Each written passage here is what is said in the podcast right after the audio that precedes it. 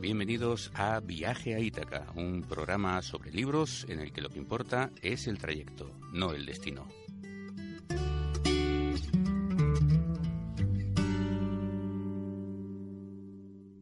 Bienvenidos a una nueva emisión de Viaje a Ítaca. Eh, Daniel Janula, ¿cómo estás? Muy bien. ¿Sí? ¿Has dormido? Encantado. Se te Sí, nota despierto, se te nota sí. eh, sereno y todo. Me han espabilado. Te han espabilado más bien, ¿no? pronto, sí. Espabilado. El tren es lo único. Sí, ¿no? Que, que no consigo cogerle el, el punto. El punto. Sí. Bueno. Pero bueno, También vienes un poquito de lejos tú, ¿eh? es una aventura venir hasta aquí. Bueno, antes de empezar con el lío, eh, recordaros nuestras vías de comunicación. Sabéis que estamos en la página web viajeitaca.net, donde podéis encontrar contenidos muy variados.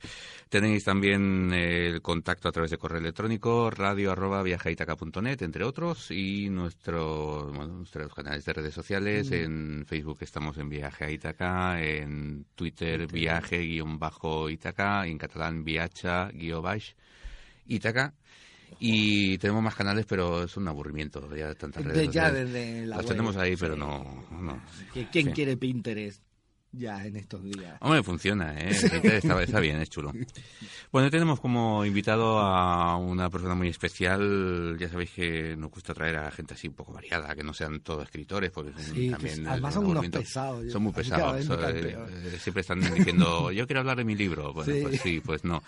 Eh, hoy tenemos a alguien que va a querer hablar de su película. Eso. ¿eh? Que pero bueno, que tiene vinculación con el mundo literario, con el- la filosofía y con un personaje muy, Mm. Muy especial al que queremos mucho. Eh, David Maguas, Maguas, perdón. Maguas, sí. ¿Qué tal? Muy bien. ¿Cómo estás? ¿Bien? Muy bien, muy bien. Buenos días. Gracias por la invitación. Aquí estamos. Nada. Gracias a ti por venir, por desplazarte hasta el Prat Ya para ves. grabar esto. En moto has venido, además. En moto de venida, sí. Pero se llega rápido, 10, 15 minutos, 15, 20. Mm. Sí, estamos Sí, estamos muy cerca. Es Maguas, ¿no? Porque Maguas. en el Heraldo de Aragón, viendo la prensa, Sí. te decían Maguas. Ponía con tilde y todo. Porque se podría, en realidad, originalmente, si lo tomamos en cuenta, el apellido original, que es de origen sirio, ¿Eh? sería Mm. Ese podría ser, sí. Mm. Así que también se puede poner Maguas o Maguas. Claro, Pero es origen no- sirio de, de, de antepasados tuyos. Sí, de, sí, sí, ¿sí? De, de abuelos. Mis Abuelos. abuelos, mis Ah. abuelos nacieron en Damasco. Mis abuelos paternos. Y abuelos maternos eh, de Polonia y Austria. O sea, una mezcla así bastante, bastante interesante. Sí, sí.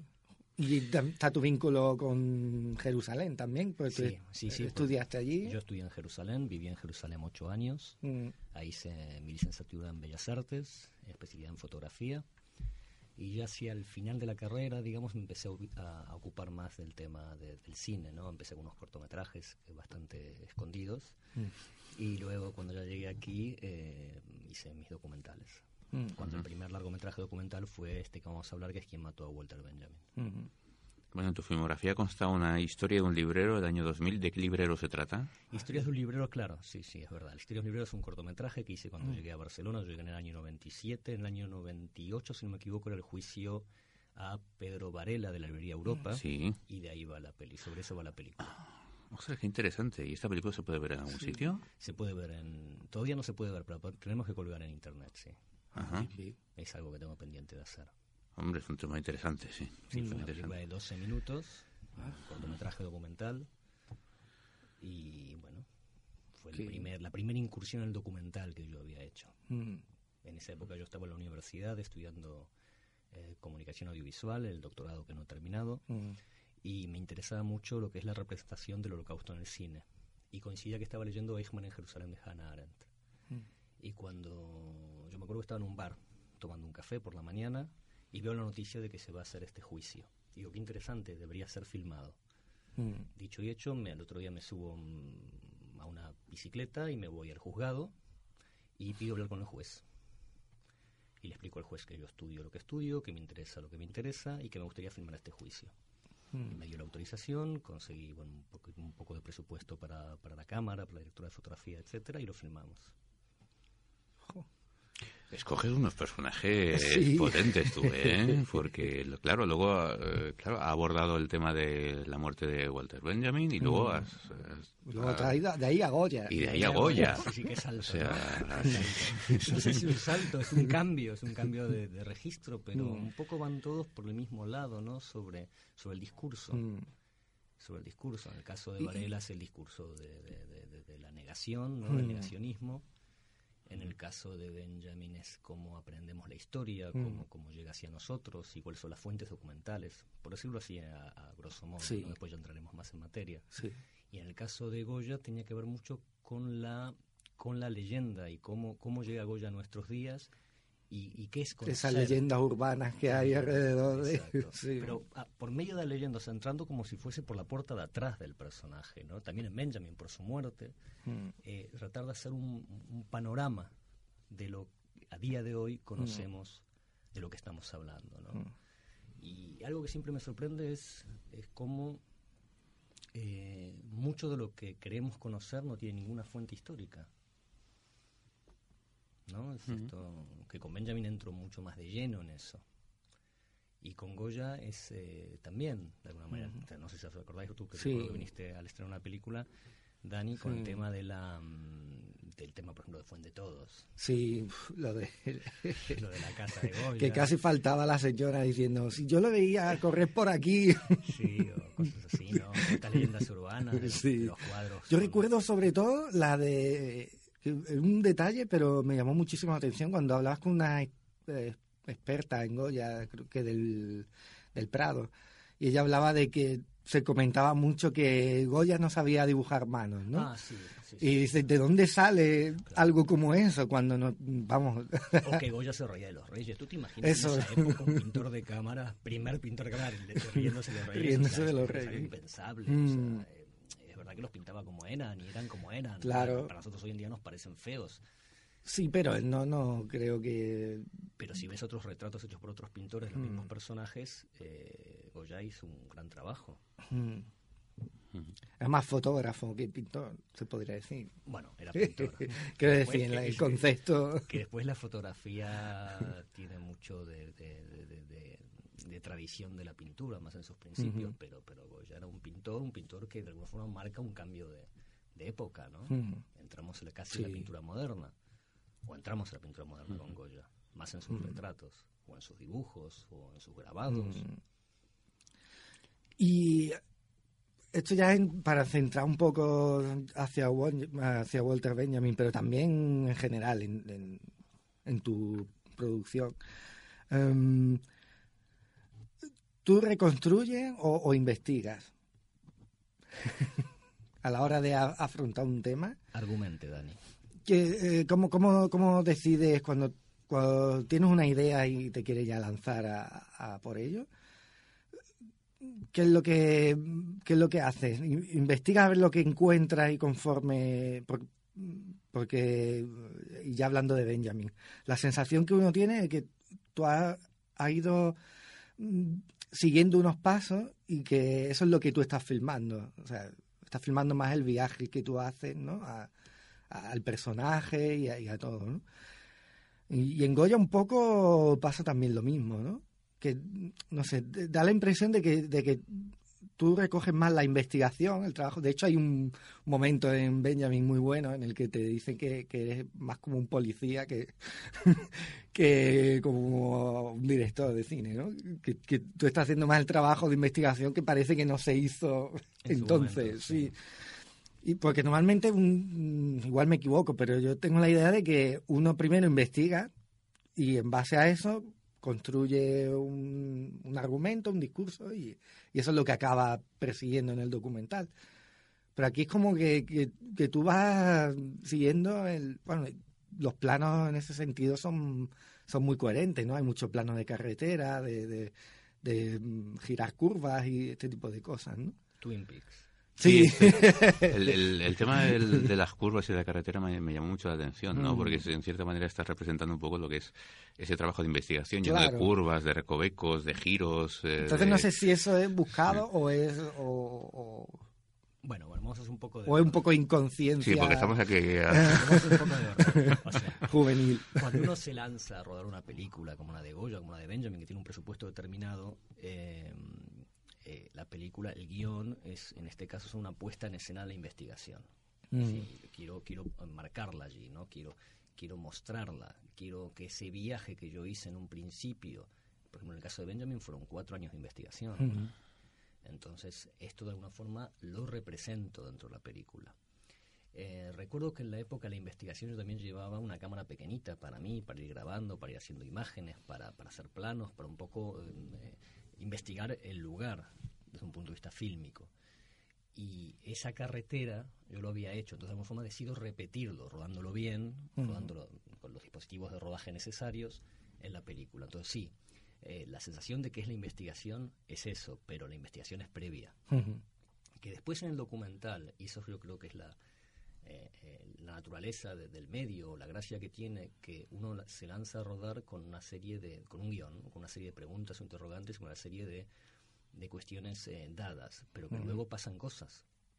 Ejemplo, en el caso de Benjamin, no sé si recordáis el- la escena con eh, este señor que dice nazis en Portbou, no, no, no, este señor que trabajaba en la aduana. Este señor no estaba en la investigación, aparece en la época del rodaje. Y ahí voy y lo filmo. Mm. Eh, pero claro, entraba dentro de la película porque yo tenía en mi cabeza eh, qué es lo que quería, a dónde quería llegar, no qué respuestas quería obtener, porque eso la respuesta ya hablaremos más adelante, pero, eh, pero sí qué es lo que quería, qué es lo que me estaba interesando investigar, o saber, o, o mostrar, o, o como queramos llamarlo. Entonces la investigación para mí, eh, yo disfruto mucho de la investigación, muchísimo, Sí. eh, y me tomo mi tiempo. Mm. eh, eh, y, y le dedico eh, sus horas y sus meses y sus años para eh, después plasmarlo en el guion. Porque en Goya un poco pasa lo mismo. En Goya un poco muestra el viaje, salida de Mm. Barcelona, pasamos por Zaragoza. Sí, pero hay como, ahí es como un poco más convencional, entre comillas, Sí. que, que ahí sí que se nota, digamos, el, el cine, ¿no? Sí, no tanto sí, como aquí, que, mm, no sé, la impresión, ¿eh? No- En Goya tú dices. Sí. Benjamin sí, Benjamin tiene este punto que está mucho más marcada la investigación. Mm. Mucho más marcada. Aparte que con- empiezas con, me he fijado un poco que empiezas con planos más cerrados y tal, y que se va abriendo, abriendo, y al final hay momentos en el que se te ve un poco, ¿te acuerdas que te decía antes fuera de micro? Si estabas hecho un chaval en el... Justamente en esta escena, en la escena de- del señor este que no estaba, eso es muy interesante, que no estaba Mm. en- eh, previsto en el plan de rodaje, es donde se me ve. Pero Claro. esto sucede porque, porque fue todo muy espontáneo. Mm, Y, y, y en eso también está la confianza que tienes con un, y la complicidad que tienes con un director de fotografía, en este caso una directora de fotografía, mm. que le dice, bueno, vamos a rodar. Y tú confías, eh, no tienes Claro. un editor que, que tire para adelante, ¿no? que, que, que ella también sienta lo que está Mm. pasando. Entonces, de una forma, cuando abres como casi por la sorpresa, ¿no? De, de lo que nos estamos encontrando. Mm. A mí me da la sensación, viendo el documental, bueno, la película sobre Walter Benjamin, em, que afrontas el, el- el formato de documental delimitándolo mucho con la narrativa de la ficción. Eh, quiero decir, tú te vas encontrando con una serie de personajes, una serie de personas que te van revelando cosas, y a partir de ahí montas una especie de artificio dentro de lo que es eh, el, el trabajo documental, el, el- el trabajo propiamente dicho de, de- de- de la veracidad de la información que te está llegando, ¿no? ¿Esto es algo eh, que consideras premeditado? ¿Es algo que te vas encontrando a medida que vas trabajando con todo ese material? ¿O estoy equivocado y en realidad es otra cosa? No, no, no. Hay distintas, hay distintas fases en, en- en- en el quehacer de un, de un film de estas características. ¿no? Está la investigación, eh, y dentro de la investigación hay distintos también momentos, hay distintos eh, paradigmas de investigación que se van cambiando, van, se va encontrando otro tipo de, de- de documentación o de información que te hace un poco cambiar eh, el, el objeto. Y luego está el rodaje y luego está el montaje. Mm. O sea, y el montaje en este caso fue un año casi. Lo cual hace que también allí vuelves a eh, armar la narrativa de la película. Ahora, ¿por qué esto que decimos que linda casi con la ficción? Porque es un, un- un- un artificio narrativo. Ante todo es una película. Mm. Y como tal tiene que funcionar. Y es verdad que en el caso de esta película yo tenía muchas referencias literarias, especialmente de la novela negra. Mm. De ahí el título, ¿Quién mató a Walter Benjamin? Y el, eh, un poco el, el- el- el título, el subtítulo de abajo dice ¿Quién mató a Walter Benjamin? No supone solo la reconstrucción de una muerte, sino el retrato del escenario del crimen. Eso. Un poco le daba este, este, este, este, este, este aire de novela negra. Y mucha gente me pregunta ¿por qué Benjamin? ¿No? O sea, ¿de dónde sale esta idea de la novela negra con Benjamin? Y esto surge en un momento de la investigación que yo estoy leyendo eh, en Gerson Shaw, en Mi historia de una amistad, y habla del interés de Benjamin por la novela negra, por la novela especialmente policíaca. Mm, sí, que dentro de la novela negra. Entonces, ahí digo, bien, este me parece un buen eh, eh, elemento a tomar en cuenta a la hora de la puesta en escena. Porque estamos hablando de una muerte. Claro. Pero Esta, es, esta es la la, la forma eh, externa de la película. La forma interna es mm. la, de cómo aprendemos la historia y, y, y, y un poco la, eh, los escritos de Benjamin sobre la mm. historia, ¿no? Que es lo que me inspiraban. Y encontrar el, hay un momento que creo que es Stefan Hesser quien lo dice, que eh, Ofeli de Azúa, no sé, uno de los dos, dice que, que lo interesante es averiguar qué, qué lugar ocupa el pensamiento de Benjamin en, en la historia. Claro, puede ser un, un autor tan caótico que, que, cuesta, debe, debió de costar seguirlo, quiero decir. Pues tenía muchas cosas dispersas por ahí y todo esto. ¿Te refieres a mí, a la forma en la película? Sí, sí, sí, sí. Um, no sé, me llamó la atención ese, ese, eso que decías, ¿no? De que, de que era interesante encontrar qué lugar ocupa Benjamin dentro de, de, de, la historia en general, claro. Su pensamiento, porque sabemos mucho de personaje, ¿no? Quizá, pero luego a la hora de, de, situarlo, ahí es donde viene un poco el problema, ¿no? Yo lo que intentaba, eh, y el público juzgará si lo logró o no, lo que intentaba era que eh, lo que es el aspecto filosófico o del pensamiento de Benjamin se había reflejado la puesta en escena. Un poco la película en sí y la estrategia narrativa represente, eh, en este caso, los pensamientos de Benjamin sobre la historia. Y el texto que me acompañaba, en este caso, es Tesis para la Filosofía de la Historia, que es igual es el último texto que escribe Benjamin. Y un poco venía por aquí el tema de los anónimos en la historia, em, especialmente, y ahí por eso hago tanto hincapié en el tema, en, en, las personas del pueblo. Y está, también está también en diferencia entre el discurso académico mm. y eh, la investigación en el territorio. Eh, un poco iba por ahí, sí. Eh, no hablar, no sentar a expertos que me hablen de Benjamin. Claro. Creo que no, no era el caso y además porque también considero y también salgo en contra un poco de esta, de esta idea que también lo hago en Goya. Uno no puede eh, resumir en una hora y media de película, en este caso en 73 minutos, el pensamiento benjaminiano. Mm. Es una falta de respeto. Mm. yo hago mi, mi aproximación a Benjamin. Eh, y digamos que una de las reacciones más positivas que encuentro muchas veces después de ver la película cuando alguien se me acerca y me dice, ahora tengo ganas de leer a Benjamin. Pues claro. ve y lee, y lee Benjamin. Mm. ¿no? te quedes con mi Benjamin. Eh, o con Goya lo mismo. O sea, si, si te recuerdas bien, cuando yo represento los cuadros, mm. eh, utilizo secuencias fotográficas que yo he hecho de los cuadros. O sea, es mi mm. mirada sobre los cuadros. Sí, de hecho, lo, sí, de hecho no, no, no vemos casi nunca a Goya, claro.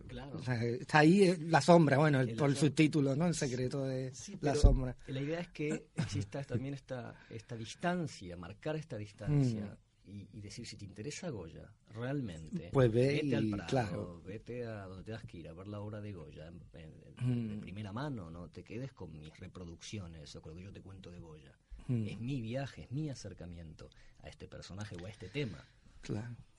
Y en Benjamin también está una cosa que a mí me gustó especialmente, sobre todo ahora que lo, cuando lo he vuelto a revisar, que era no me acordaba, ¿eh? era el tema de, la, situación de los lugares en, en, el, en Portbou, ¿no?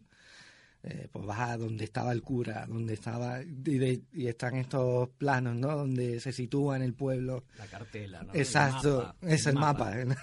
Porque el mapa, además, en Portbou, cuando tú ves un mapa de Portbou, Hmm. ves eh, el pueblo pequeño y la gran estación de tren. Mm. Es enorme, ¿no? Es enorme. Y me interesaba mucho esta figura del mapa, Mm. que un poco recuerda mm, lejanamente una especie de citación, llamémoslo, eh, de Joa de Lanzmann, ¿no? Mm. donde, eh, donde también importa saber dónde estaba cada cosa.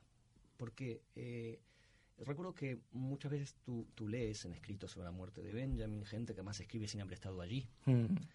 que eh, hablan sobre la, la, la- la disposición de, eh, dicen gendarmes, que era la Guardia Civil, al lado del hotel. Bueno, los señores, pero el hotel y la Guardia Civil son colindantes.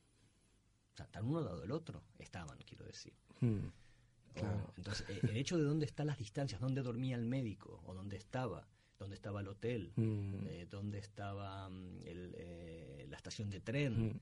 dónde estaba la aduana, es importante, pues estamos hablando de metros. Sí, no, no es en realidad. Es Al final hablamos de territorio. Sí. Y eso también tronca con otra idea que en su momento me, me ocupaba bastante, la época de la tesis que nunca terminé de hacer, que era sobre el espacio, sobre el lugar. Yo en ese momento estaba trabajando sobre un campo de concentración en la República Checa que se llama Theresienstadt o Teresin, Theresienstadt en alemán, Teresin en checo, que era donde habían confinado a los judíos checos, bueno, y un montón de otras, eh, y los daneses, etcétera que no vamos a entrar en esto porque sería ya otro tema, pero lo que me interesaba el lugar como lugar, o sea, era un fuerte, fuerte que se convierte luego en un, en un campo de concentración, un lugar de Mm. encierro. Claro, un fuerte tiene intrínseca dentro de su ra- narrativa la posibilidad de convertirse en un lugar de encierro. Portbou, que es un pueblo de frontera, eh, no son ilimitadas o infinitas las posibilidades que tiene. Mm. Siempre tendrá historias de frontera. Claro. claro. Entonces, esta dinámica de espacio me parece Mm. importante. Los lugares no, las cosas en los lugares no suceden porque sí. Mm.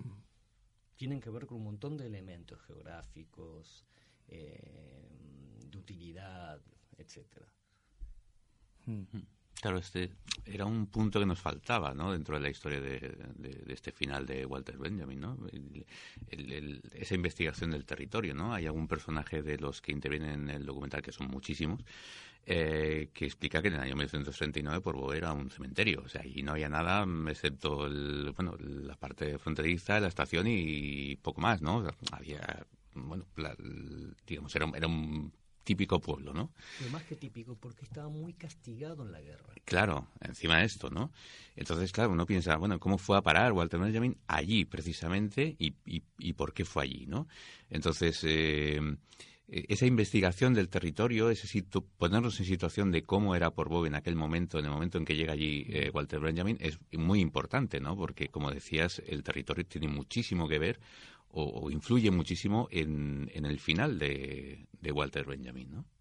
Sí, sí, sí. Y, y otra cosa que, mm, que me interesaba o que veía que no se abordaba es que cuando se hablaba de la muerte de Walter Benjamin, eh, se hablaba desde la, desde la perspectiva de Walter Benjamin, de Claro. su focalización, pero ¿a dónde fue a parar? ¿Cómo era este lugar? Mm. Y, y es como, eh, es más allá el tema, es como que se vetaba completamente la voz del lugar. Claro.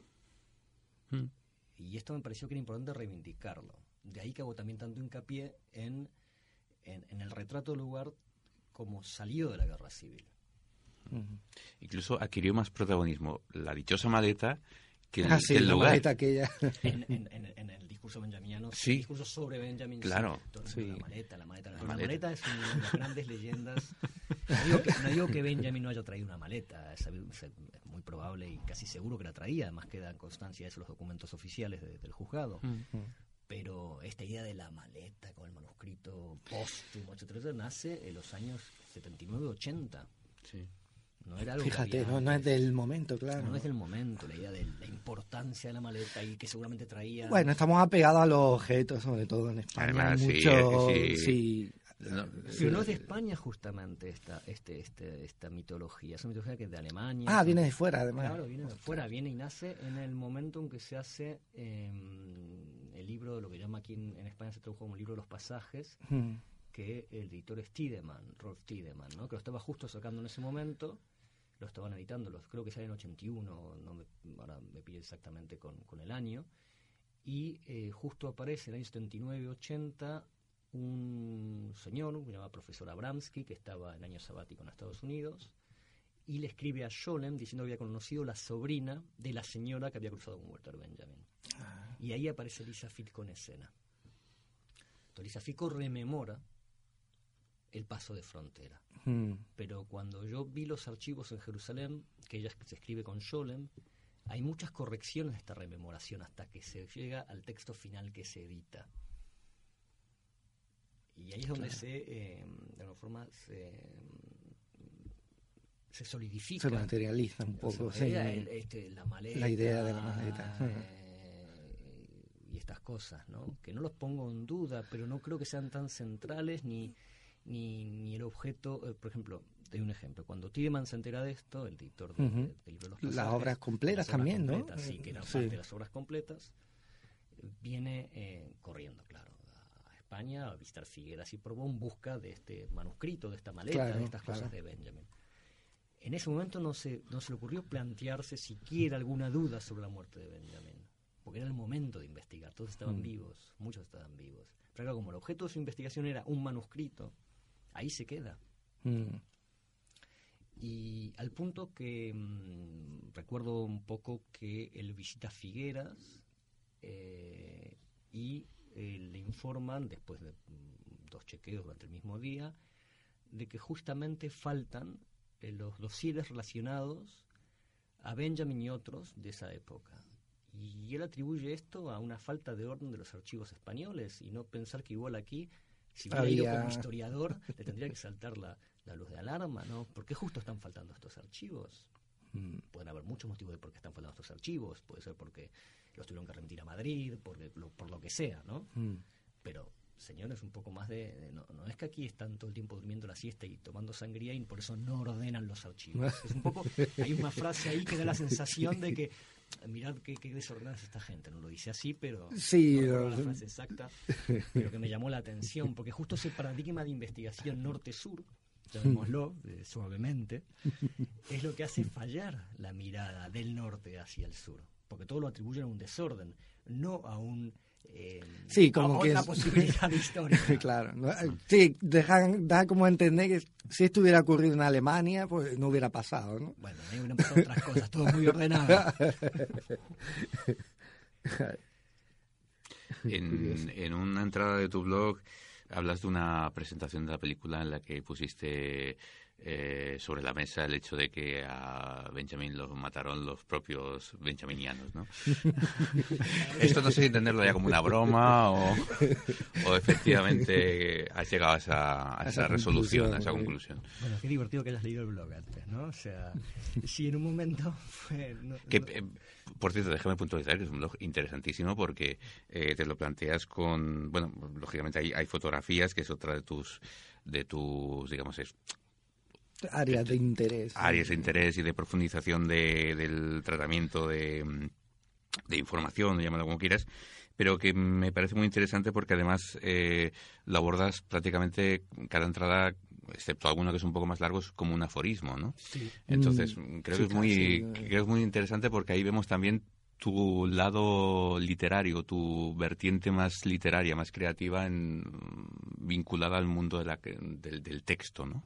Sí, sí. Me parece interesante Un también. poco el blog es eso, es un ejercicio. Si tú fijas, por ejemplo, las entradas de hace años son mucho más largas. Sí. Y poco a poco, cuando empecé con la numeración, 1, 2, 3, Mm. 4... Esta es la 28, la que citaba yo. eh, empiezo a, a lanzar eh, ideas, ¿no? Ideas. Sí, imágenes. eh, imágenes, sí. Como imágenes eh, textuales. Ujú. Eh, ¿Y por qué esto? Porque a veces ya vengo presentando esta película 10 años, que es un, realmente Sí, sí. es algo que me causa mucha mucho placer, alegría, que una película siga mm, existiendo, Mm. siga eh, generando interés, se siga proyectando, siga generando debate. Y algunas veces eh, me da la sensación que los benjaminianos están tan encorsetados, quieren tan encorsetar a Benjamin, eh, hacerlo como algo tan monolítico Mm. Que, que es- y lo están matando, ¿no? Es como, No. son los benjaminianos los que han matado. Claro, son los que, están dejando sin, están, están como borrando todas sus huellas humanas. Por eso empieza un poco el documental con esa idea, ¿no? De que, de que era muy polifacético, de que le interesaba También está pasando algo parecido con Robert Walser, ¿eh? tengo la impresión de que Mm. se está quedando en, el analista o en el filósofo y no, y él explora un montón de, de posibilidades, ¿no? Es muy probable que esto esté sucediendo con, con cualquier, eh, llamémoslo personaje histórico, ¿no? Para, Mm. para hacerlo así genérico. Eh, que la gente se queda, los- y, y esto es de los académicos les pasa, eso es lo más interesante. Con Goya pasa lo mismo. Claro. Entonces dices, ¿por qué esta, esta falta de atención a la persona? Mm. Porque claro, hacen sus teorías y quieren que se adapten a sus teorías. Mm. Entonces hay que sacar todo aquello que no se adapta. Eh, otro fenómeno muy interesante es el del suicidio. ¿Por qué Claro, tanta el- resistencia? Eh, me acuerdo hace un año tuve una presentación en Burdeos, en, un- en el Museo de Aquitaine, en el Museo de Aquitania, y hubo una discusión muy, muy, muy en caliente, llamémosla casi, por unos 3, 4 académicos que estaban en el público, después fue muy divertido también, que insistían en el tema del suicidio, y casi como en un sacrilegio que yo ponga en duda eso. Yo en un momento les planteo históricamente que me expliquen qué bases tienen para sostenerlo Claro. y qué, en qué les afecta. Entonces es como que les cambia, eh, no sé por qué, eh, Mm. las ideas preconcebidas. Y un poco va por esto también eh, la película, ¿no? Mm. O sea, eh, abrir un poco la mente, un poco lo hablamos antes de empezar la entrevista, un Sí. libro que me recomendaste, el de Yasha, ¿no? Sí. que ahora, ahora hablaremos Ahora del hablaremos de él, sí. Sí. Sí, sí. Vale, sí. Sí. Así un poco. La idea, no, sí, era la- el- interesante esa idea de, de cómo tendemos a querer simplificarlo, acotarlo en, en una idea, incluso en una época también, ¿no? Porque, Mm. claro, fue, porque además que ocurrió poco después de la guerra civil, fue ¿no? en el año 40 cuando murió Benjamin. Bueno, Mm, está, está la famosa nota dirigida a Henning Gurlan, que.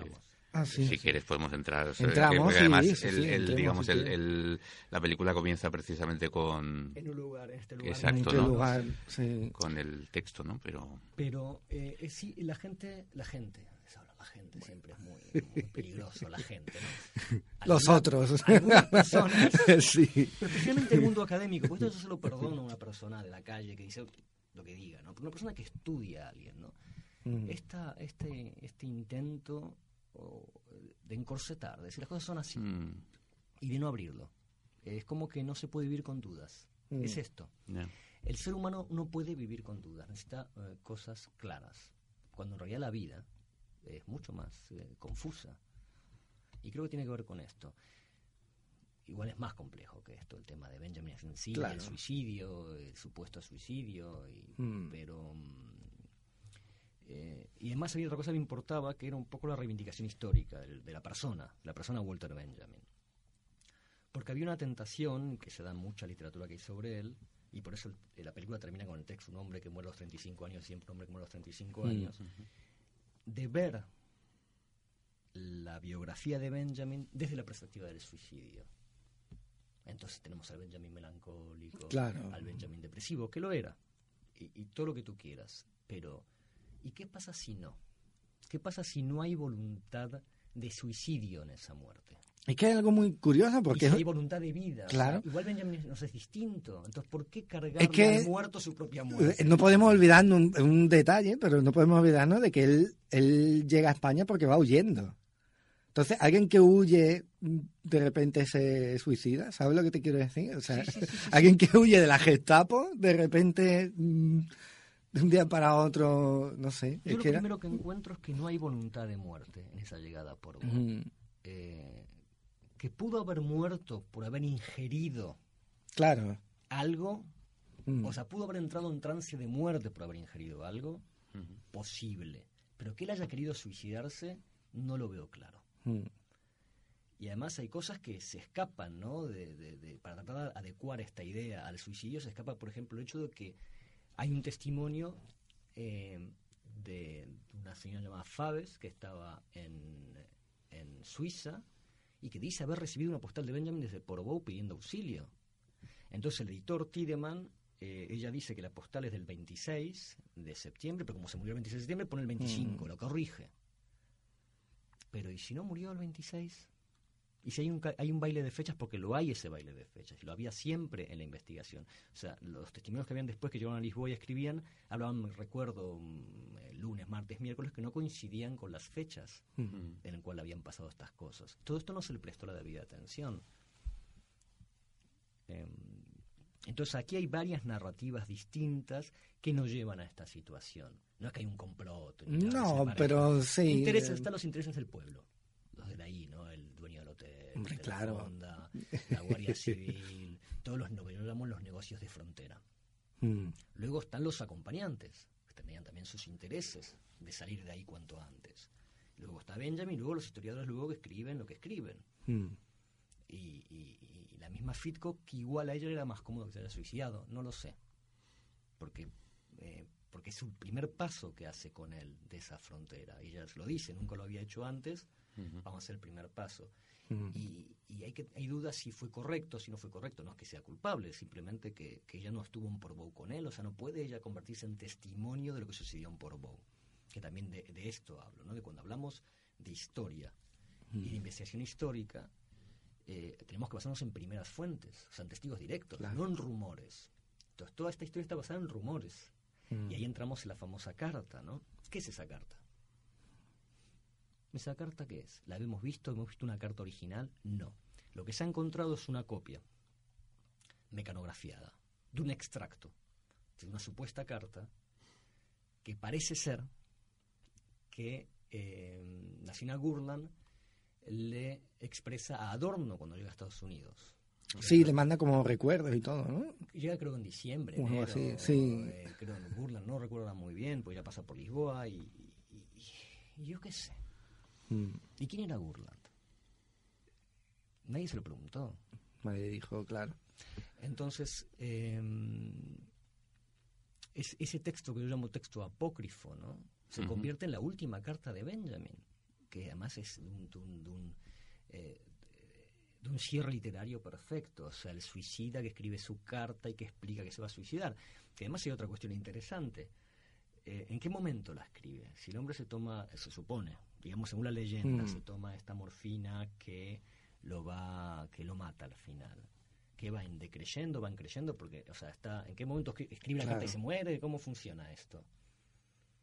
No mm. queda claro. O sea, eh, Además, en un nombre, claro, como Benjamin, ¿no? Que, lo que es sentarse a escribir no, no es algo tan espontáneo como parece. Es decir, tienes que tener cierta premeditación antes de... Es interesante lo que dices porque yo lo que sí intenté en la película todo el tiempo es no meterme en la cabeza de Benjamin, sino en los hechos. Claro. Porque eh, por una cuestión de pudor casi, ¿no? Yo no sé no lo sé qué pasó en ese cuarto, lo llamo ese cuarto oscuro, mm. ¿no? Como si fuese un cuarto revelado. También utilizo esta imagen en, la película, ¿no? Mm. Del, negativo que se vela. Mm. Que era, que era, a propósito, una pesadilla que yo tenía en la época de la investigación. Que yo sacaba fotos y se me velaban, o que grababa una entrevista y no había sonido. Vaya. Una pesadilla que tuve. Muy recurrente fue. No, esta del negativo, la y, la, recuerdo ahora esta pesadilla del sonido que estábamos en una playa y entrevistábamos no sé quién que era que sabía la verdad. Y nos empezaba a contar y cuando miro al sonidista me hace así. Y no tenía sonido. que tiene que ver con la película de alguna manera, porque la película eh, es, eh, eh, intenta llegar a una respuesta a sabiendas que nunca la va a lograr. Es casi un ejercicio teológico. Sí, eso creo que lo dice en una entrevista. Sí. Y, ir esto. Entonces me interesaba que todo estaba basado en... En, los hechos. Eh, y además en documentos que no eran documentos. Mm. Con esto quiero decir, no es que Gurlan mienta, ni que esa carta no exista. Digo que esa carta originalmente no la, no la vio nadie. Entonces no puede ser la base. Claro, de, todo. De, todo una instrumentalización discursiva de la muerte de, Benjamin. Mm. Chicos, se nos va el tiempo. Sí, eh, queremos hablar de este libro, que es un libro que además tú también has, leído, sí, eh, David. ayer lo leí. Lo leíste ayer porque sabes bueno, que es un librito... se, lee, se lee pronto. Porque Dani me dijo que vamos, que, que me, habló de este libro y lo había leído antes a Leonardo Shasha y me pareció interesante conocer este, ¿no? es que para mí fue... No, no, es tan paralelo a la película en realidad, ¿no? Pero el modo de situar al lector en decir, oye, no, no demos por sentado e, este fin, el final de este hombre, sino que investiguemos un poco más hacia allá, ¿no?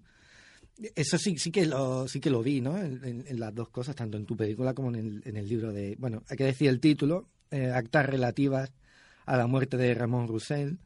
Eh, Leonardo Sciascia lo que lo que hace aquí un poco es mm, poner en evidencia, aquí sí que hay una intención en el libro, de poner en evidencia a, al fascismo, ¿no? Entonces, para explicarlo un poco, porque em, lo que ocurrió con, con, una cosa que me han comentado, de, sobre todo la, editora ¿no? de Gallonero, Donatella, eh, me decía que mucha gente, muchos críticos se quejaban de, que este libro aparecía mucha falta de ortografía y tal.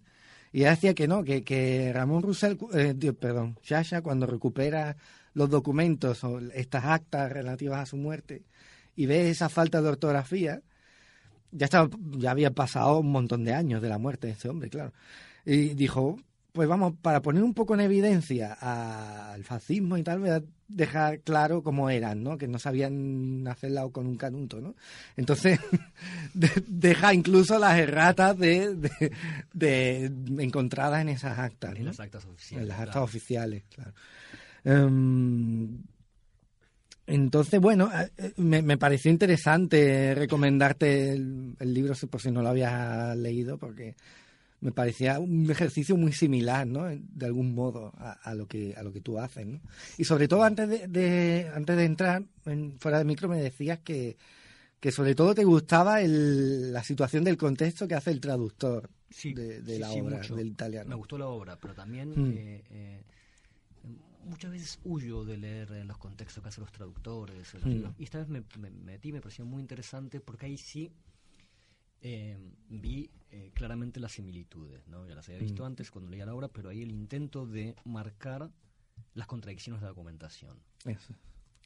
Y de también eh, subrayar que para Yaya había en, en, en, en Raymond Roussel una voluntad de vida o como mínimo no había una voluntad de muerte. Que es lo mismo, exactamente. Y que no pretendía esgrimir una verdad eh, incuestionable, sino justamente cuestionar la verdad que se tenía por, por, verdadera, valga la redundancia.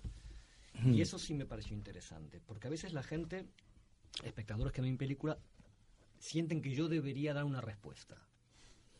No, a mí me interesaba marcar las contradicciones. Eh, podemos vivir con que no sabemos. Se puede vivir con esa posibilidad de que no sabemos qué sucedió, pero que no sea eso que creemos que sucedió. Claro. Que por lo menos no lo demos por sentado. Como una vez me preguntaron hace muchos años y yo contesté que a mí me basta aunque digan Benjamin murió en Portbou. No se suicidó, ya está. El murió puede incluir, el suicidio puede incluir cualquier otra opción. Pero no, no, no dar por seguro algo que no lo tenemos. Hay lugares donde ya está empezando a corregir y otros que no. A veces me invitan a presentar la película, lugares donde ponen Benjamin se suicidan por vos. Entonces me siento como una especie del clown del, evento, ¿no? Pero bueno, esa es otra cuestión. El, traductor del libro, por cierto, es Julio Reija, que siempre hablamos de traductor, pero nunca, nunca nos, citamos. Julio, muy buen trabajo. Muy buen pues trabajo, sí, me ha, parecido muy interesante.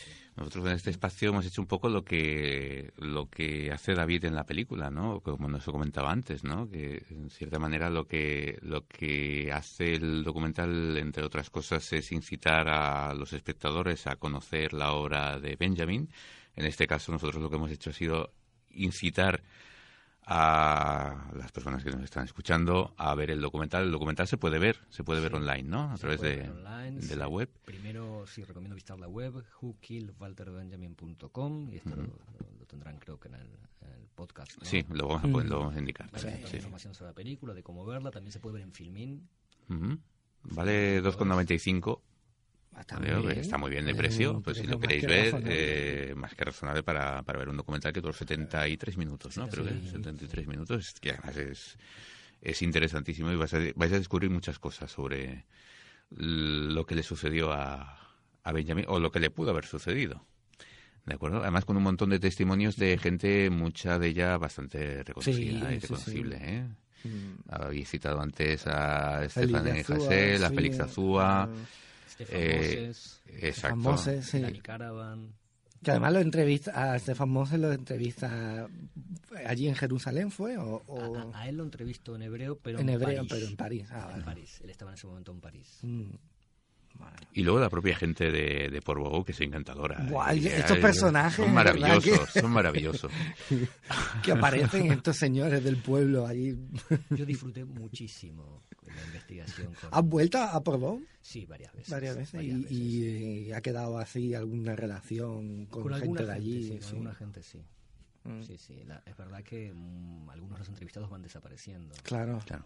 Hace menos de un mes falleció quien era el, el que entrevistó en el hotel. Eh, y, y bueno, van, van desapareciendo. Es así. es- Ah. pero mm, es parte de la vida, ¿no? Claro, han pasado sí, 10 van- años ya. Ya han pasado Ya, que 10 han años, pasado ¿no? 10. Han pasado además Bueno, 10 más. años y han pasado 11 desde el rodaje Mm. y 15 desde que comencé. claro. O sea, pasa el 15 tiempo, años. ¿no? Ya mucho. ves. Sí. ¿Y en qué estás ahora? ¿En qué estoy ahora? Ahora mismo estoy pensando en qué voy a estar. Ah, muy bien. Es verdad, ¿no? Fui padre hace un año y medio y Sí. me tomé un, tiempo para un poco reorganizar mi Cuesta, economía, cuesta ¿no? un poco, sí, cuando viene un, un- pues, no sé si es el primero. El primero. Sí. No, no cuesta el niño, cuesta ser cine. Exacto, sí, eso. a eso me refiero. decía 2 euros con 95 ver la película. A ver, si la gente no paga para ver cine, las películas no se pueden hacer. Claro. Es así de sencillo. Entonces, para poder seguir haciendo cine, eh, uno necesita cierto Mm. dinero, Claro. ciertos, ciertos, Sí, sí. ciertos presupuestos. Y de alguna manera estuve dos años un poco ordenando la parte económica, o sea, trabajando para otros haciendo cosas. Y ahora mismo estoy replanteándome el próximo proyecto. Bien, bien. Solo eso para no contar cuentos de lo que voy a hacer, ¿no? No, puedo empezar a contar que no, estoy porque dentro de- muy interesante, estoy haciendo eso. Dentro, No, porque que seguro como- que lo va a ser, pues, no seguro, ninguna duda, entonces no hace falta ni decirlo, No, pero porque- como nos escucha tanta gente, luego dentro de nos llaman, oye, eh, Magua que está que, que no vemos nada. Y- Por cierto, la película de Goya que- sí se puede, se puede ver también Se puede ver a través de la web de Goya, ¿no? A través De- la web de Goya, Goya, goyafilm.es, creo. Vale, si no, también está. Si no, también ponemos. el si no busquen David Maguas eh, Goya y el- el- seguro que la primera la primera opción es esta. la de la web. Sí, ¿También bueno, estaba en filming o está También en, está en Ah, Filmin también. pues, Bueno, pues oye. ¿Alguna cosa más que nos dejemos en el tintero? No, no, no, ha sido un placer. Y tanto, Para mí también, y tanto. realmente. Nos, nos encanta recibir a gente que tiene tantas cosas interesantes que contar. Un chaval con estudios que habla tan Chaval con estudios. Sí, sí, sí. sí. Pues gracias. gracias Muchas gracias a ti por venir, Daniel. Hasta la próxima. Sí, Espero que sea pronto, En breve, en breve. en breve. Sí. Y traeremos a algún otro invitado también así Hombre, claro. sorprendente y alucinante. Sí. Eh, hemos puesto el nivel alto, pero bueno. Sí, sí. Eh, Vamos buscando, vamos buscando, vamos buscando gente. Muchas gracias a todos. Hasta la próxima.